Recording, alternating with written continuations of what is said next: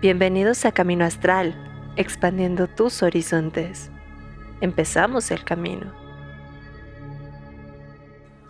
Y amigos de Camino Astral, ya estamos en vivo y a todo color. Déjenle bajo mi micro. Es que ya me habían dicho que me veía muy bajito, pero creo que hoy sí se me pasó la mano. Déjenle bajo tantito. Ahí está. Sí, ahorita vi los gritos y dije, ah, caray, perdonen ustedes ya. Si dejé a alguien sordo en el intento, una disculpa. Pero bienvenidos a Camino Astral con Fara, que se nos está riendo el día de hoy. ¿Qué, qué, de qué te, te ríes de mi desgracia con el micrófono?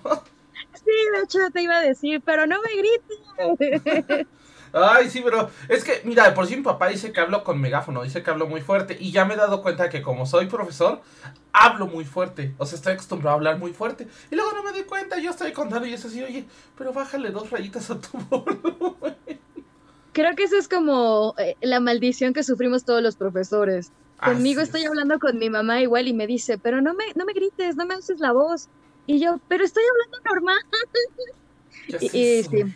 es horrible, pero ni hablar. Pero bueno, ya estamos en vivo. Hoy, hoy como ven, tengo, tengo este otra, otra integrante del equipo aquí. Está Fara con nosotros. Un saludo a Carly, que está, está perdida en algún río, literalmente. Y este. o sea, no es broma, es en serio. O sea, parece chiste, pero es anécdota. Y este también este, Kat, que bueno, ella sí está atrapada trabajando en las minas de sal. Necesitamos sal para enterrar a Carly. Acuérdense que ese era el objetivo. Para momificarla. Ok, entonces, un saludo a Ingrid Bosikian que ya anda por acá. A Onika O que ya anda por acá. Y a Bonnie Girl Kawaii. Bienvenidos. Y pues bueno, hoy vamos a empezar. Porque aparte hoy, hoy, hoy vamos a hablar de, de arquetipos del tarot. Fara ya está lista, pero vean aparte qué tarot escogimos para hablar de esto. El tarot de Full Metal Alchemist. Una joya. Y aparte, bueno, si alguien ha visto el anime porque somos rete frikis, la verdad es que vale mucho, mucho la pena. Pero bueno, vamos a empezar. Primero, Fara. Porque, ah, porque Fara trae otro. Fara, tú traes el de Michis. Sí, justo iba a decir, yo, yo bien traigo el, el tarot de los gatos paganos, pero el mini, o sea, a mi tamaño, genial. Am- amo estos tarots, de verdad. Tengo el, el mini, mini, mini, el universal, el que viene de llaverito, la verdad, me costó muchísimo trabajo, se me pierde todo el tiempo en la bolsa. Lo traes en el arete. estos- Ah, sí, mira, de hecho, sí, creo que son más grandes mis aretes que el tarot mini. Eh, y este de los gatitos paganos, de verdad, eh, este, este formato me encanta. Yo que tengo manos pequeñas, Bueno, eh, además, como buena tarotista, sí, sí lo traigo en la bolsa, sí, sí me lo llevo cuando... De, de- No, o sea, es que este está hecho para mi tamaño, o sea. Sí, no. No, este de verdad sí, me, lo llevo cuando viajo, cuando salgo. Este, una vez le leí el tarot eh, en un antro, en el baño, a una amiga, ¿no? Porque quería saber qué onda con el chico que nos había invitado y ahí nos tienes como, como película de adolescentes, de vamos juntas al baño. Y así, leyendo ahí en el baño, no, una... ah, anécdotas de, de- de tarotistas, pero señores y señoras, yo sí les aconsejo un tarotito de este tamaño fabuloso. Así es, ¿vale la pena? Un tarotito de este tamaño, fabuloso. Sí, Yo, este es el, adiós, el- ¿vale la pena? un tarotito. Ese llavero, ese no, ese, ese, ese es un llavero, ese es un adorno. Imposible de agarrar, imposible de barajar, imposible de leer. Perdón, hay una disculpa, se nos botó, no sé por qué el audio ya. Me lo hizo la semana pasada mientras estábamos jugando, me botaba el audio del, del, del monitoreo. Y ahora no sé por qué otra vez me lo botó, entonces una disculpa si eran unos, unos segunditos de eh, eco. Pero sí, la verdad tener uno de esos tarots es una joya. Y la verdad es que aparte sí es esos de, ah, de, espérame, saco mi llavero y, up, ahí está. Entonces, bueno, Fara, empecemos. Cuéntame primero, ¿qué es un arquetipo para empezar a hablar? Porque, ojo, los arquetipos, eh, bueno, de manera oficial, los en el tarot, según yo, los marca Carl Jung. Es el primero Sí. en hablar ah, formalmente de arquetipos en el tarot. Pero realmente es algo que siempre ha existido en el tarot, ¿correcto? Así es, por eso es que existen muchos tarots, porque lo que hacen los, los artistas, en este caso las personas que crean los tarots, pues justamente es de recrear el arquetipo de cada carta. Por eso es que tenemos tarots eh, de gatos paganos, de brujas, de anime, de manga. La otra vez, aunque no lo crean, una chica en TikTok hizo un tarot de un grupo de K-pop que no voy a decir el nombre para que no me sigan bulleando, ¿verdad?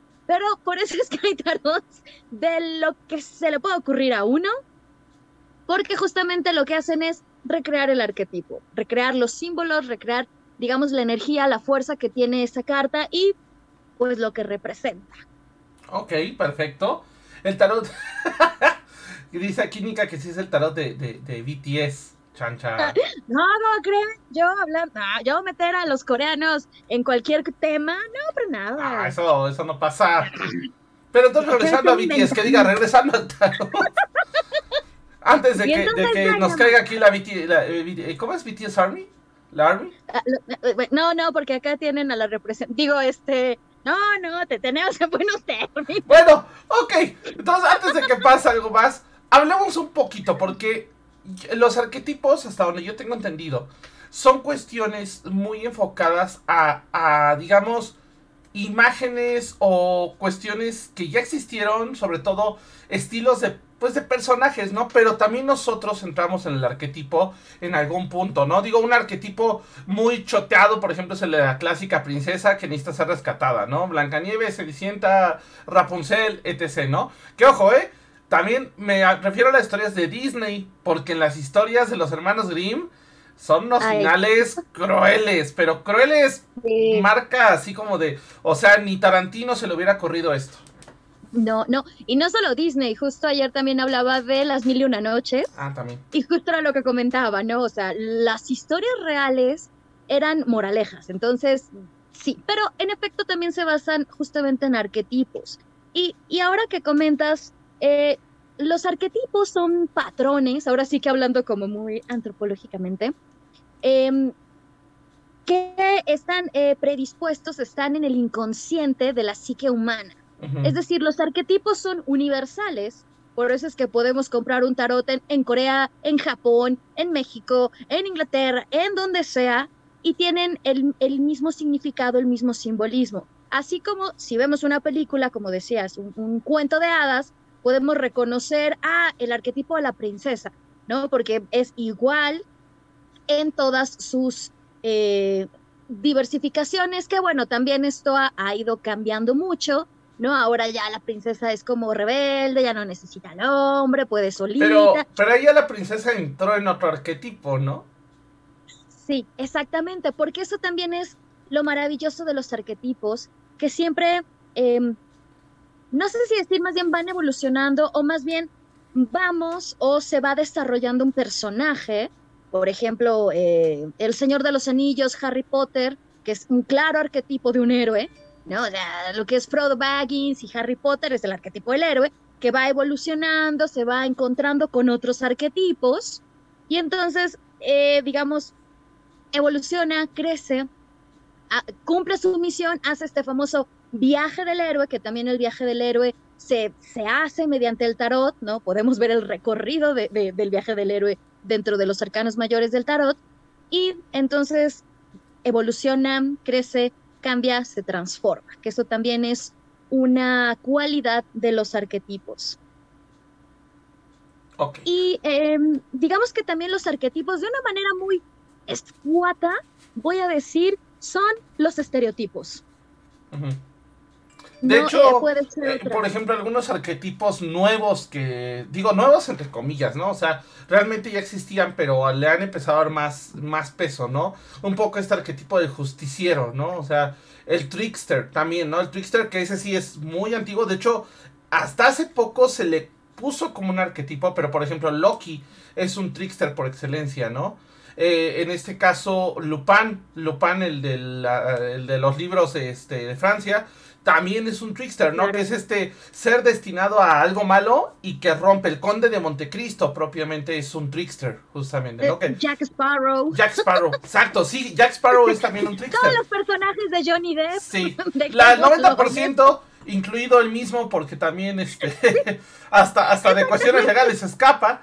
O sea, también cuenta. Y, por ejemplo, otro, otro personaje, otro, otro nuevo ahorita que es el One Man Army. No sé si lo has oído. No. El Waterman Army es este soldado que él solito se puede echar a todo un ejército. Por ejemplo, ah, en, los videojuegos, este Snake en Metal Gear es un One Man Army, ¿no? Eh, Toreto técnicamente es un One Man Army. Porque al Sí, final de cuentas él puede solito contra quien le pongan enfrente y no importa si es un ejército, ¿no? Tiene amigos, lo que quieras. ah, iba a decir, los nuevos antihéroes, por ejemplo, esta serie Ajá. Boys, ¿no? Sí. De hecho, es como, digo, no, no voy a hacer spoiler, pero por ahí hay una cosa medio ahí también relacionada con turbia. arquetipo, ¿no? Sí. Ok. Pero bueno, ¿qué te parece si empezamos hablando de la primera carta del día de hoy? Hoy vamos a hablar de cinco arquetipos, pero yo creo que empezamos. Bueno, yo empecé. Yo sé que muchos esta la catalogan como la carta 21. Pero Ah, ujú. para mí da más significado. Ahorita lo vamos a explicar con el número 0. ¿Ok? Yo también a Loco lo, lo, lo catalogo como la carta número cero. Así es. Depende del tarot de ahora. Ojo, oye, Sí. pero mi tarot sí dice que es la 21, no pasa nada. Por algo dice que es la 21, pero cada tarot funciona diferente. ¿Ok? Entonces... eh, Así como también, si tienen un tarot Marsella o un tarot White Rider, obviamente cuando lleguemos o se vea la carta de la fuerza, pues también va a estar en contraposición con la de la justicia, ¿no? El 8 y el 11, para que también no, no haya ahí eh, discusiones, que también tiene una lógica el por qué hacen este cambio, ¿no? Así es. Así es. Pero bueno, Fara, ¿qué pasa con el arquetipo de loco? Porque aparte loco lo vamos a encontrar en muchas cosas, incluso mucho hasta en historias bíblicas. A ver si no me queman por ahí. Échale. Eh, pues de hecho también hasta en el marketing, en las marcas, las marcas también usan los arquetipos del tarot para lanzar sus campañas. Pues el loco puede ser, bueno, más bien no puede ser, desde el Trisker, justamente que hablábamos de, de esto, el mismo loco, eh, esta cuestión de em, la inocencia, del asombro, eh, el, el loco realmente es una carta que podemos verla, digamos, como de, de dos maneras, que era como lo que decías hace rato de, de- de Johnny Depp, porque por un lado puede ser como el, el- el loco, literalmente el loco desquiciado, pero también hemos visto que grandes ideas han salido de cuestiones muy locas. ¿no? Por ejemplo, comparan a- al arquetipo de loco de, de este Trisker con eh, lo que es, por ejemplo, am, Dalí, eh, Salvador Picasso. Tesla Digo, sa- perdón, Salvador Dalí, eh, Joan Miró, eh, Pablo Picasso, ¿no? Estos genios locos, eh, Vincent Van Gogh. Ah, sí. Escher, que justamente dentro, digamos, su locura, crean, no solo crean obras de arte, crean vanguardias, crean, han, han- han cambiado la percepción de- del mundo, porque también el loco es este, el personaje que crea su propio mundo, por así decirlo.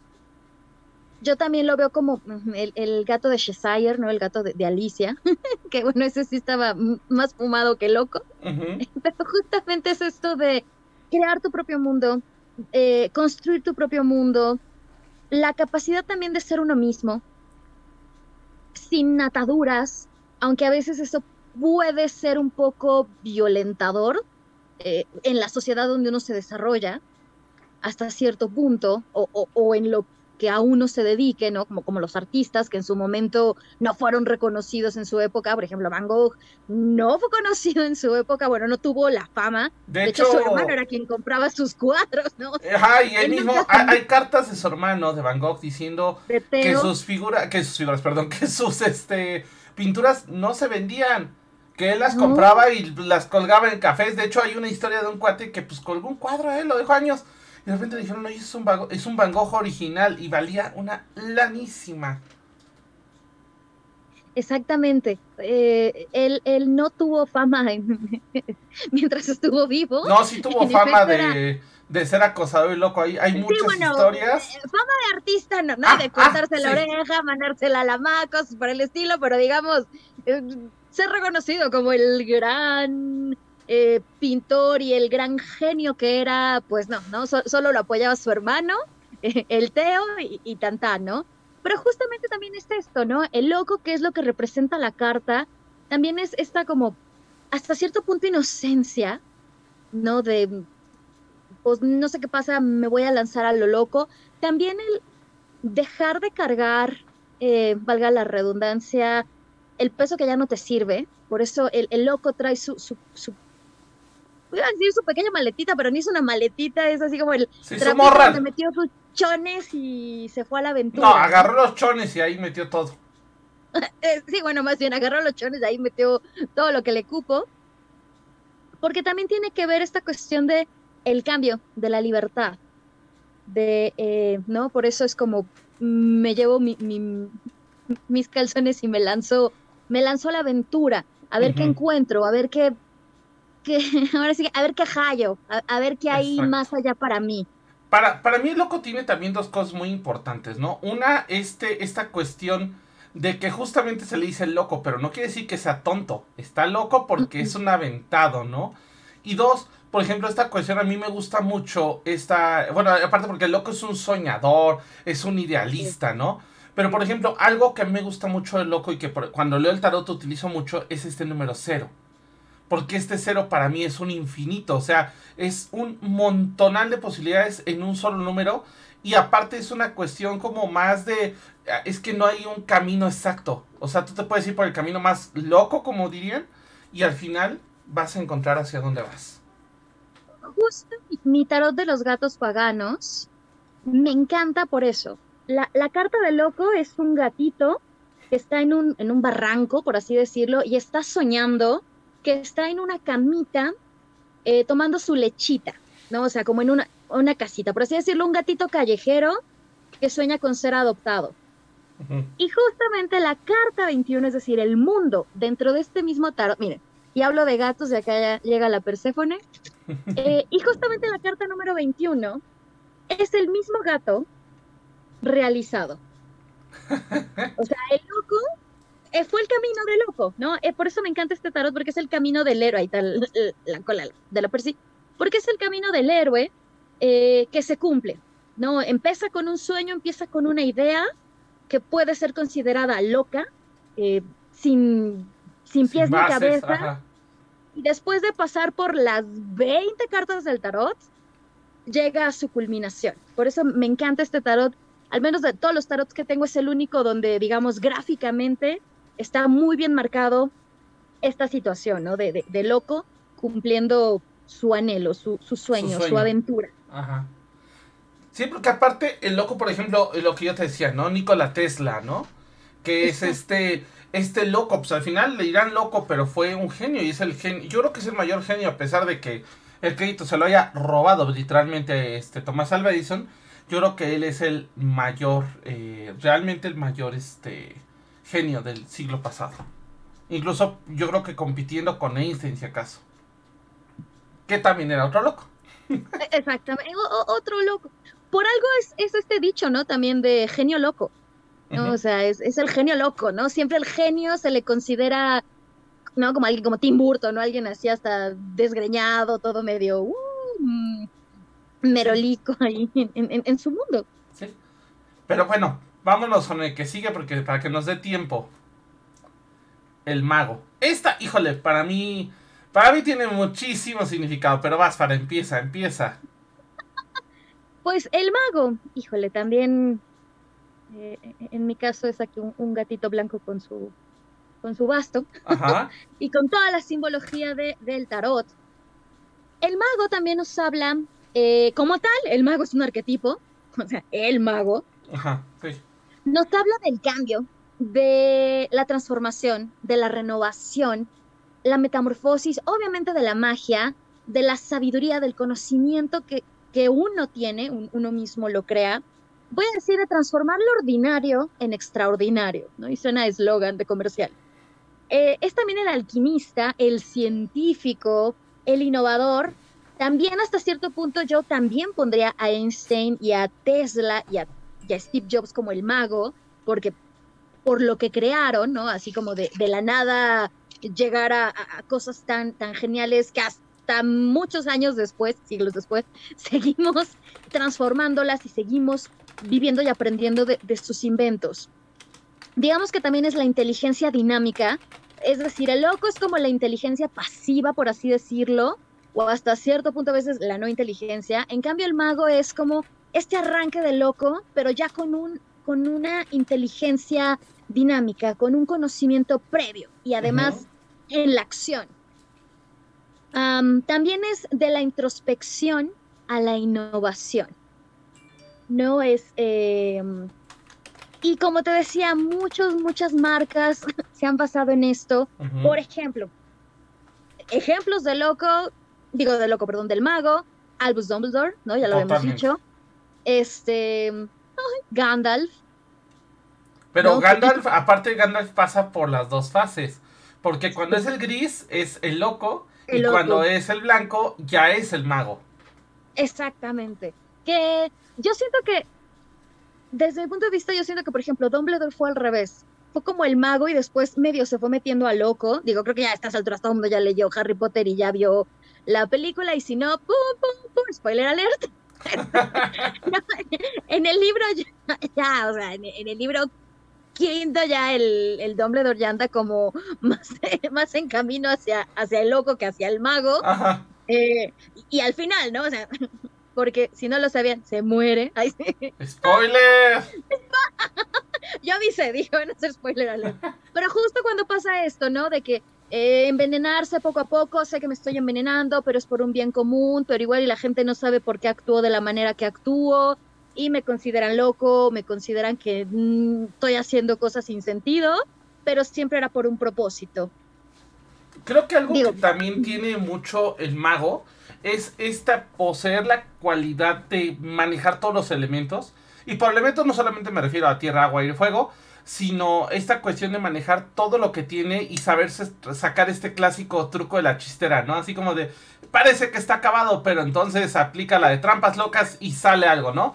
Incluso ahorita pensando en personajes, por ejemplo, Yugi, Yugi de Yu-Gi-Oh! Justamente podría ser un mago, ¿no? Porque al final de cuentas ya cuando parece que ya valió, algo se saca de la chistera y lo logra, ¿no? Entonces, básicamente el mago va a ir a este tipo de cuestiones, va a tratar de eh, salvar la situación. Aparte el mago nunca llega eh, ni un minuto tarde ni un minuto temprano. Siempre llega en el momento justo, ¿no? O sea, lo hemos visto. Espérame al amanecer del quinto día. Sí, o sea, sí. Y voltea a ver el alba y ahí me verás. Y tal cual, ¿no? Sale el sol y los caballos, ¿no? Y Gandalf ahí con ellos, ¿no? Entonces, justamente algo que tiene es eso, ¿no? Y este dominio, porque aparte en muchos tarots lo ponen con una banda en la cabeza, que es el dominio de la mente, y una serpiente atada en la cintura, porque es justamente también el dominio, no del mal, porque eso es una interpretación muy eh, religiosa, pero sí de sus bajas pasiones o de sus malas energías. ¿Cómo, cómo lo tienes allá en tu tarot de Michis? Justo lo que estoy viendo. Aquí, curiosamente, el gatito está blanco. En la cabeza no se nota mucho en, la imagen. Trae el Ouroboros, digo el Ouroboros, trae el... El infinito. El infinito sí, pero tiene un nombre también, siempre me hago bolas. Trae un, collarcito rojo y además a mí lo que me llama la atención, siento que esta dualidad la manejan en las flores.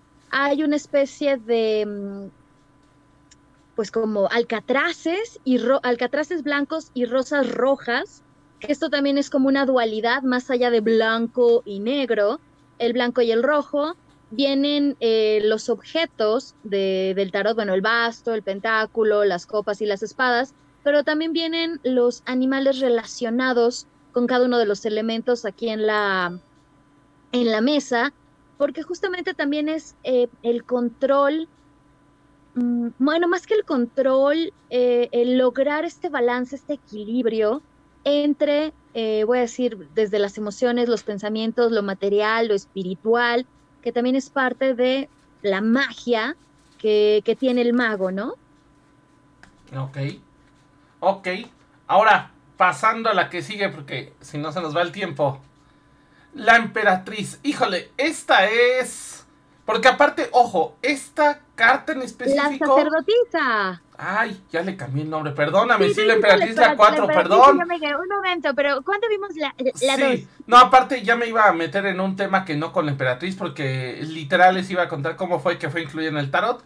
Pero la sacerdotisa, que ojo, aquí la tenemos, bueno, como este personaje, pero literal hay mucha relación con la supuesta papisa o esa leyenda de que había, hubo o hubo una mujer que era papa y que en una de esas pues de accidente dio a luz en pleno camino y se dieron cuenta que no era hombre, ¿no? Y ahí cuenta la leyenda que actualmente en la silla papal hay un huequito abajo para ver que el papá pues sí tenga ciertas cosas que lo hagan hombre, ¿no? Digo, es una leyenda urbana, realmente no, no existe el asiento. Bueno, por lo menos no creemos que exista. Bueno, yo no me he puesto a investigar.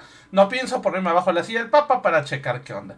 Entonces, literal, Fara, ¿qué nos cuentas de esta?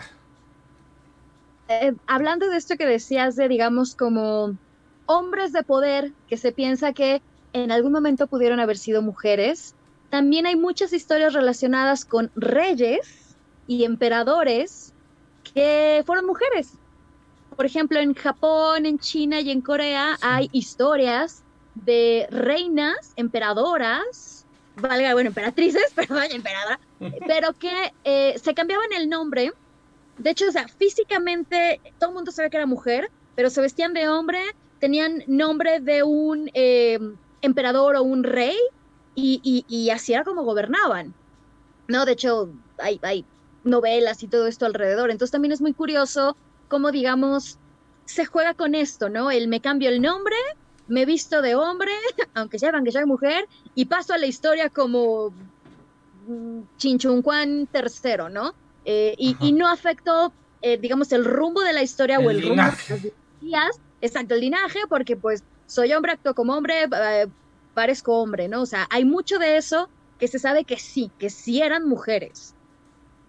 Justamente la sacerdotisa em, es este personaje misterioso, lo, lo oculto, lo siempre se ha desarrollado esta idea de eh, lo intuitivo o lo, lo, em, más que emocional, lo, lo, oculto, lo misterioso, lo pasivo, la condición femenina, de hecho, por ejemplo, Jung le llamaba el, el ánima, que también es eh, la sabiduría pura, que de hecho,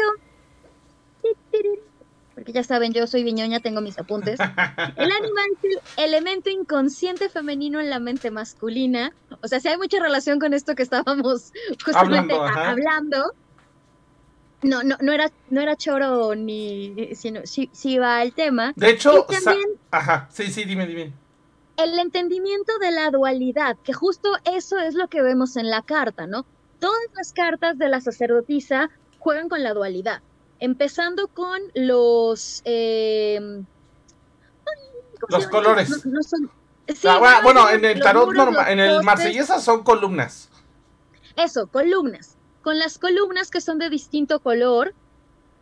Eh, aquí, bueno, en mi tarot son dos cortinas, una negra con como plateado y la otra blanca con, con dorado. Siempre, siempre, siempre, siempre vemos representada la media luna, no solo la luna, la media luna. Y bueno, en este caso mi, gatito obviamente es un gatito negro.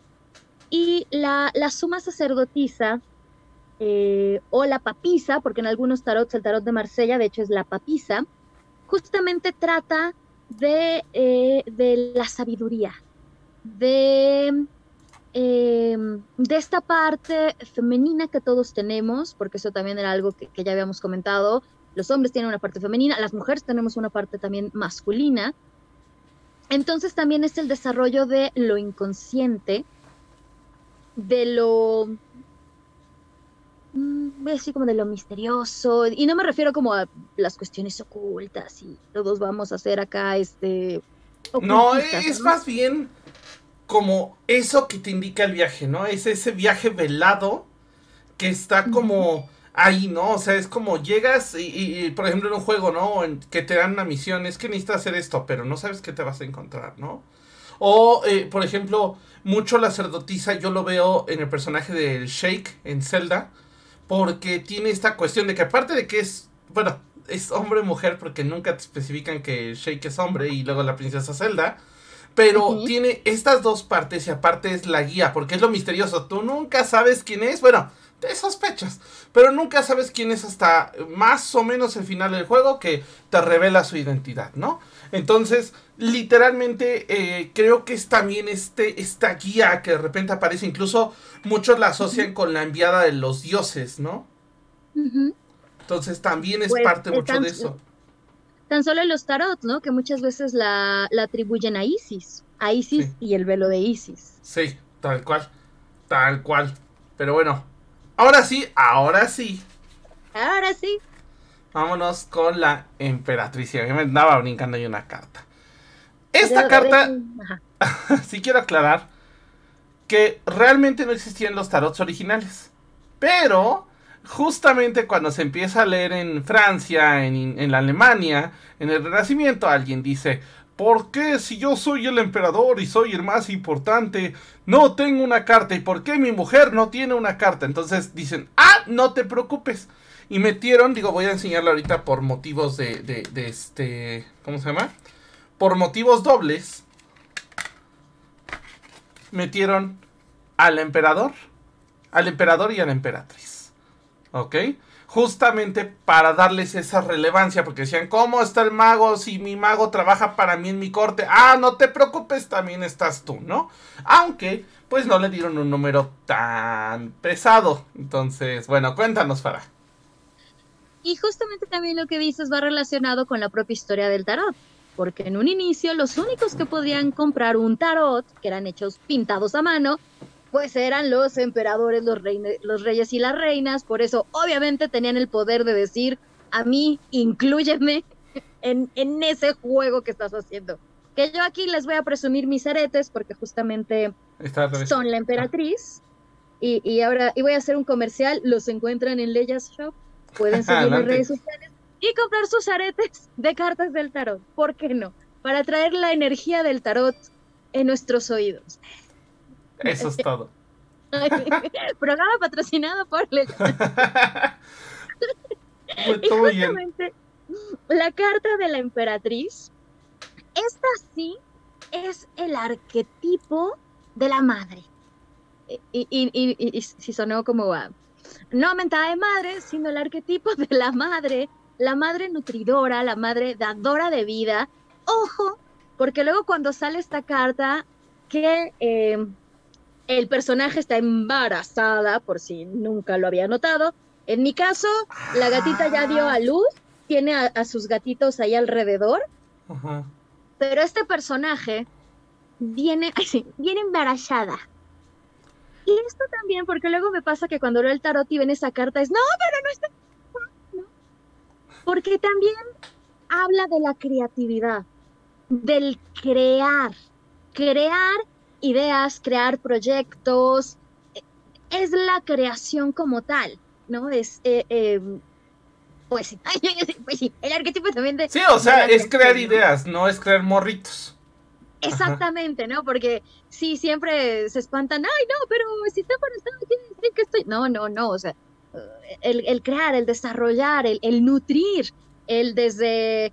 Como los paganos hacemos ahora, ¿no? Que, que antes eh, las el calendario, la rueda del año, era de que sembrabas tu plantita y veías cómo iba creciendo. En cambio ahora esa semilla la vemos en proyectos, ¿no? Aquí es lo mismo.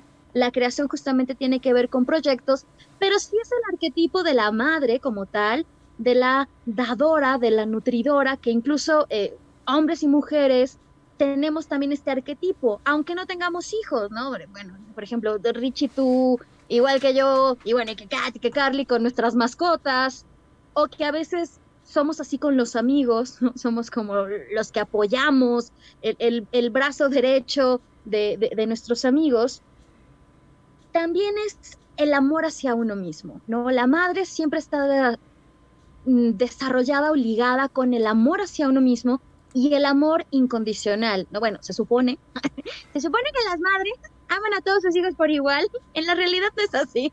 No, la verdad quieren más al gato. Sí, ya, sí, e, exactamente. Sí, para que en mi caso al gato y al perro. Pero en teoría se supone que, la madre ama a todos sus hijos por igual. Entonces también es este eh, amor, no de pareja, sino más bien el amor incondicional, ¿no? O sea, el, el, el sentimiento abstracto, voy a decir, de lo que es el amor y también la energía femenina. La emperatriz es la energía femenina como tal. Sí, es eh, toda la parte de la feminidad, ¿no? O sea, y, por esa parte no, no, nos referimos solamente a lo sexual, sino también a la parte como de todo ese lado de la diosa, vamos a llamarlo así. Exactamente, ¿no? Que, que ahorita eh, bien sabemos toda esta cuestión de de las energías, ¿no? Que lo, lo, que comentaba de tenemos energía masculina, energía femenina, tal vez algunos más que otras, etcétera, etcétera. Eh, y justamente esta carta representa esta cuestión de la, la, energía femenina como tal, la creación, la fertilidad, en todos sus aspectos, véanlo como quieran verlo. Y es, eh, digamos, la carta de yo, bueno, sí, yo sí diría es la carta de la mujer dentro del tarot en los arcanos mayores. Ok. Ok, y entonces ahora vamos con la contraparte. El emperador. Que aparte es una figura de poder. Digo, en todas las cartas que he visto siempre viene con un arma, con un mundo en la mano. Siempre es una carta que va mucho a cuestiones de poder, va a cuestiones incluso yo diría un poco violentas, me atrevería a decir, ¿no? Entonces, la verdad es que sí es una carta que cambia mucho la forma de decir las cosas. Porque ya cuando sale el emperador es, oh, hay uso de fuerza de por medio. Y puede ser fuerza de todo tipo, ¿no? Fuerza bruta, fuerza sexual, fuerza este, mágica, cualquier tipo de fuerza o, de algo que te fuerce a hacer algo, o sea, que te obligue a... de coacción. y además es muy curioso cómo estas dos cartas la 3, la emperatriz, y la 4, el emperador, están muy ligadas. No solo porque el nombre sea y porque son la contraparte y son la pareja, sino porque la emperatriz está rodeada de naturaleza. La emperatriz está en la naturaleza. Eh, el rider es un trono de piedra, un trono muy acorde con la naturaleza, incluso a veces se ve el símbolo de Venus, y el emperador, por su contraparte, siempre viene, eh, bueno, en mi caso es un, gatito, un gatote, ¿no? Así todo peludo con su corona, eh, pero siempre es relacionado con lo material. Eh, en Rider, si no me equivoco, está en un trono de piedra, pero un trono forjado. la emperatriz está como en una piedrita así toda acá bien acomodada como medio estilo renacentista. Ajá. ¿No? Sí. Ah, y, aparte, yo, yo he notado mucho que varias cartas tienen al emperador, digo, aquí ahí se nota más, pero con sangre, siempre, o las botas, o, la camisa, o la espada que tiene siempre está manchado en sangre, o por lo menos que se ve que viene de batalla.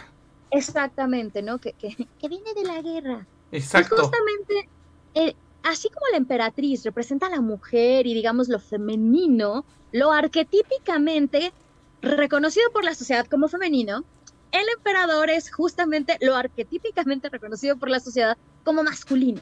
Es el poder, lo material, como dices, la fuerza, siempre vienen con, eh, con armaduras. De hecho, aquí estoy viendo que no trae, su, coronita es como de, más bien de armadura, el, de mi gatito. Tu gatito Fiu Fiu, perdón. Tenía que hacerlo, siento. Es el padre eh, también tiene que ver con lo laboral, lo laboral, perdón, con lo material. Eh, es el rey, ¿no? Es, es la, digamos, como la, el orden, lo. Ay, lo. lo es que decir como, como, como lo, físico, también la seguridad. Literalmente el rey, ¿no? Yo, yo lo relaciono mucho con Aragón en el retorno del rey. tal cual. Cuando lo vemos acá todo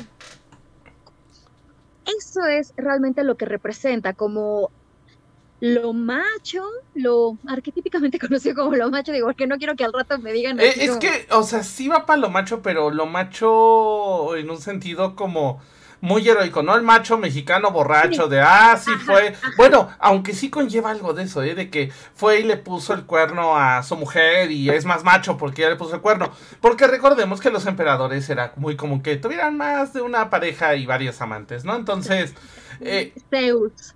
Exacto, exactamente, pero... No fue culpa de Zeus. Eh, exacto, porque pacas, perdón, este, pero literalmente eh, sí es una cuestión muy ¿cómo decirlo? Como muy, muy masculina, pero en el antiguo, en el antiguo canon, vamos a llamarlo así, ¿no? O sea, esta cuestión del macho malote y que ahora sí que entre feo, rudo y, ¿cómo era? Este, mal hablado, rudo y feo, ¿no? Que era el, ideal, ¿no? Incluso yo me atrevería a hablar, por ejemplo, de un zapata con este tipo de, de, este, de estereotipo, ¿no? De hecho, es que también el, el emperador también puede ser el arquetipo del héroe. Sí. O, como la finalidad del héroe, por ejemplo. Muy Alejandro Magno. Exacto, porque en El Señor de los Anillos a todo el mundo nos queda bien claro que Frodo es el, el, loco que va a hacer su viaje y todo eso, pero Aragorn también. Ahí tenemos estos dos eh, héroes que van a hacer su viaje de e, e, esta escena, Esta escena de Aragorn, justamente cuando lo lastima en una batalla y que cae al río y que se lo lleva y que bueno, tiene ahí una epifanía durísima con su, su, mujer ahí que le hace magia élfica, sí, súper acá. Pero justamente esa epifanía es el viaje de este rey, ¿no? El viaje de este emperador, porque tuvo que pasar por batallas, tuvo que ir a reclutar muertos, tuvo que eh, volverse medio loco, o sea, tuvo que pasar por las diferentes etapas para llegar. De hecho, oye, estaría bueno un día hacer un programa de, de, Tolkien, la parte satírica de Tolkien. Sí, va, ya cerrado para, para próximamente. Y además justo ad hoc con la próxima serie. Sí. Digo que... Pero... no, tanto que ver, pero, pero justamente es eso, o sea, también es el emperador, también es este héroe como tal, ¿no? Como dice, el héroe que regresa de batalla porque conquistó, mató, hizo y... Ah, ¿no? Y, es el, el que da seguridad, ¿no? Por eso siempre se le relaciona con, con el padre, ¿no? Bueno, con la, la, figura, paterna del padre. Exacto, del patriarca, ¿no? Que es una carta, voy a decir, como muy, muy ruda, muy fuerte en ese aspecto, como de peso, voy a decir peso pesado, no sé cómo expresarlo, ya saben que yo hablo en idioma fara, entonces... Bueno, como de peso de importancia, pero bueno, Fara, ya nos clavamos mucho y nos falta una y se nos acaba el tiempo. Que aparte es una que, bueno, Aparte esta, si conocen y vieron la serie, no lloren, por favor. Ah, bueno, es que Farah no la ha visto, pero vas cuando llegue, cuando veas este vas a llorar. Ok. El hierofante, ¿no?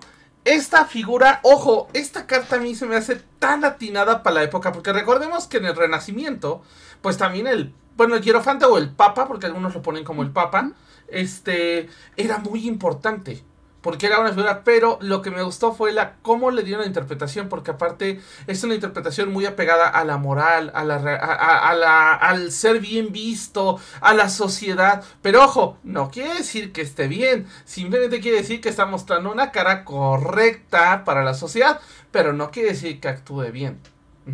Entonces, Híjole, creo que esta es una de las cartas más tricky del tarot y sobre todo una de las más burlonas de la época, ¿no? Por ahí un saludo a Frosit que dice que está bien chido este mazo. Muchísimas gracias. Ya estaremos eh, mostrando algunas otras. Pero a ver, cuéntanos, Fara. Pues justamente el, el Papa hemos visto más en la actualidad, ¿no? Siempre lo caricaturizan, lo, lo escenifican, como dices, un personaje de poder, un personaje correctamente moral hacia el público. Porque hacia lo íntimo o hacia lo privado, bueno, es un degenerado de primero, Ahora, nada más como contexto histórico. Bueno, yo les sugiero, hay algunos libros, hay un libro que se llama Las atrocidades de los papas. Híjole, es una, porque hay desde papas que tenían 12 años, tal cual. Ajá. Hay papas que hicieron un bordel el Vaticano hay papas que mataron y mataron. Y aparte hay, hay, una historia de un papa que fue cinco veces papas en cinco diferentes periodos. Porque una pues fue su boda, pero su novia la dejó. Otra creo que al final recuperó el trono. Hubo otra ocasión que creo que se lo quitaron. Y hubo otra que fue y mató al otro papa y se volvió a poner O sea, es una cosa otra que fue y mató al otro papa y se volvió a poner O sea, mira, ya me cayó la maldición de los papas. Ya me se me botó el, este, el audio. No sé por qué no estaba tocando la computadora. Ya los papas están vengando del paso ya. Pero sí, efectivamente, todo esto de los papas es brutal, ¿eh? O sea, es muy, muy fuerte. Ajá. Y dice, como un director de escuela con los papás es buena onda, pero con los alumnos es un tirano. Por ahí va. O sea, no es una mala. No es una mala interpretación. Pero más bien a una persona que con un, por ejemplo, con un, un, no sé, siempre lo podría ser porque, por ejemplo, un político que a la hora que va a un evento público besa pies, besa manos, Pero por otro lado, a la hora que ya está fuera de la vista pública, pues está robando, está matando, está haciendo e, e, ese tipo de, gente, ¿no? Fara, perdón, ya me emocioné yo con el Y ahorita vamos a ver en subtítulo, cualquier parecido con la realidad es mera coincidencia. Por eso tenemos un disclaimer al principio del programa que dice que no se lo, que cómo se llama, que, que son opiniones nada más, no estamos diciendo nadie, no mencionamos políticos, ni partidos, sí, no. Eh, pues justamente el sumo sacerdote, por un lado, se le conoce como el, la orientación, no es el maestro, ¿no? E, el, guía hasta cierto punto, e, el viejo sabio. A mí lo, lo que me gusta, a mí mi carta de, los gatitos paganos me encanta. Eh, eh, este, otro comercial, consiguen tarots en Leia Shop. me encanta porque justo es un, un gatito viejito que está aquí echadito.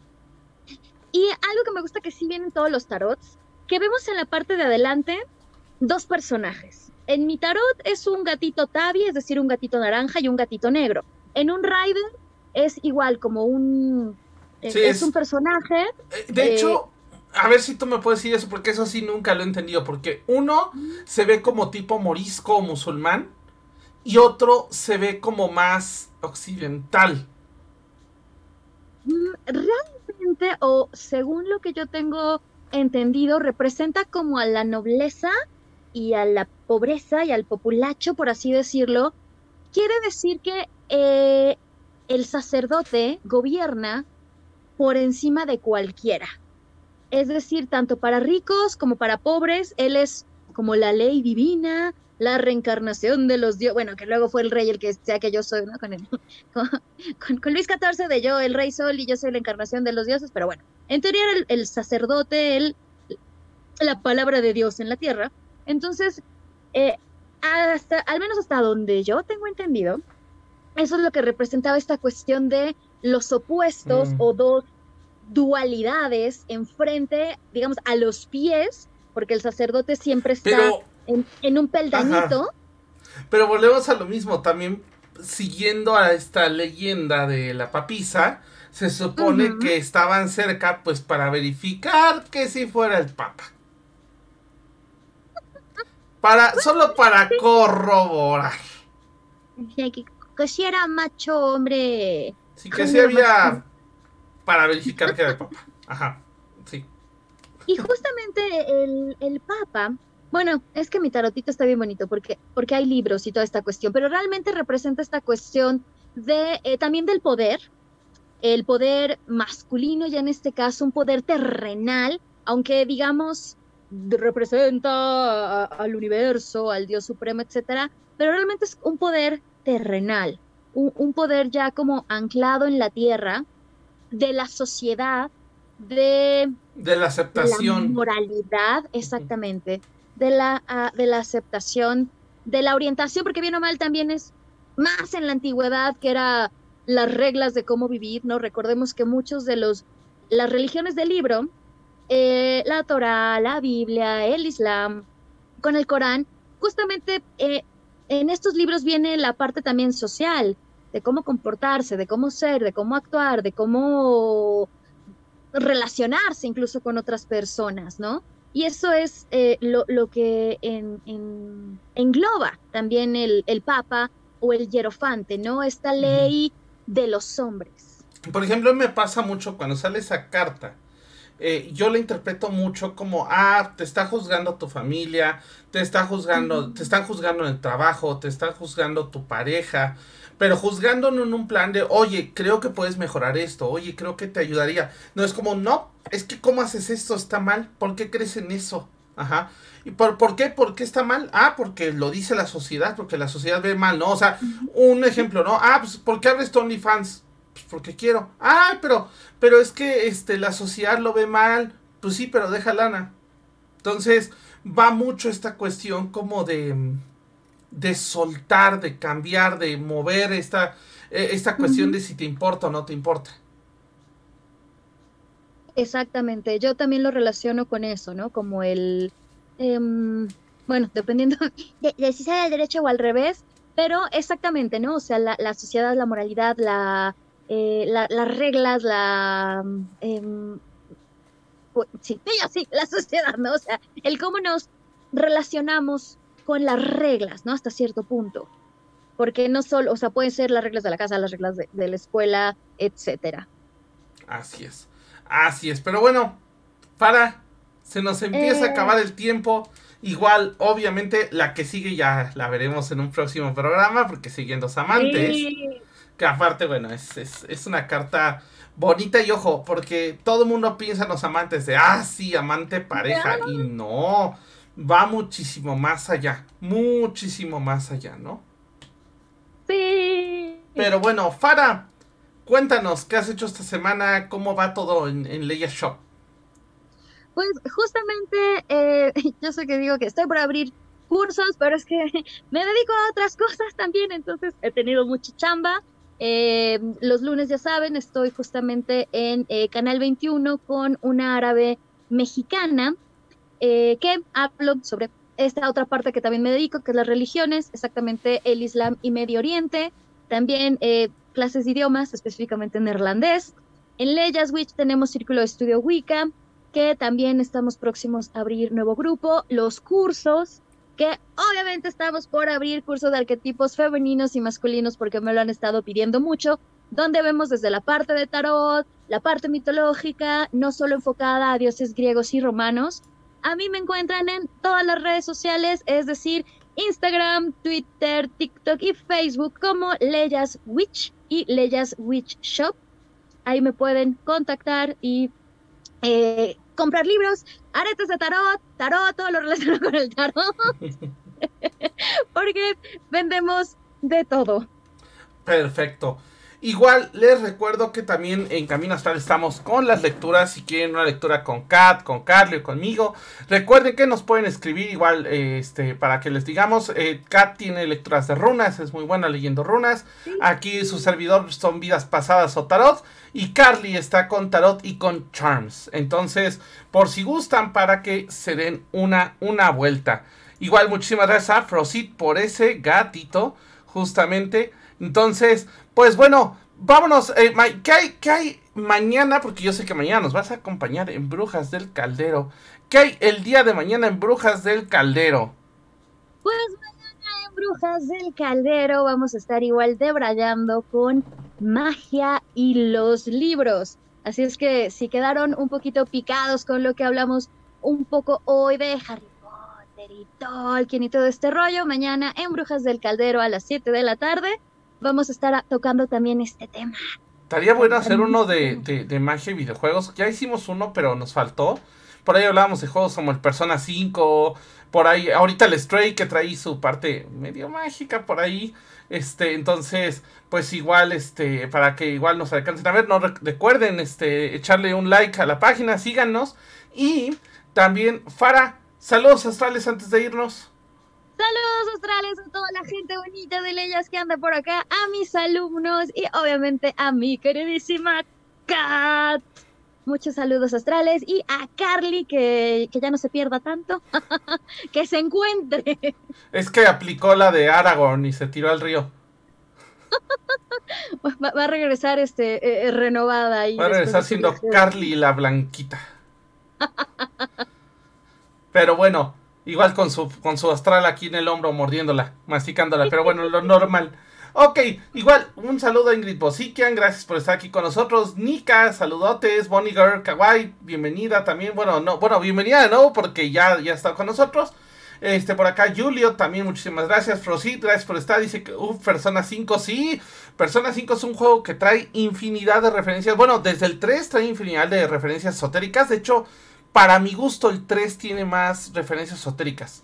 El, el 4 más o menos y el 5 es una joya. Pero bueno. Igual gracias a Azuka Mikasa. Por acá Chilaquiles. Un fuerte abrazo Chilaquiles que ya regresó.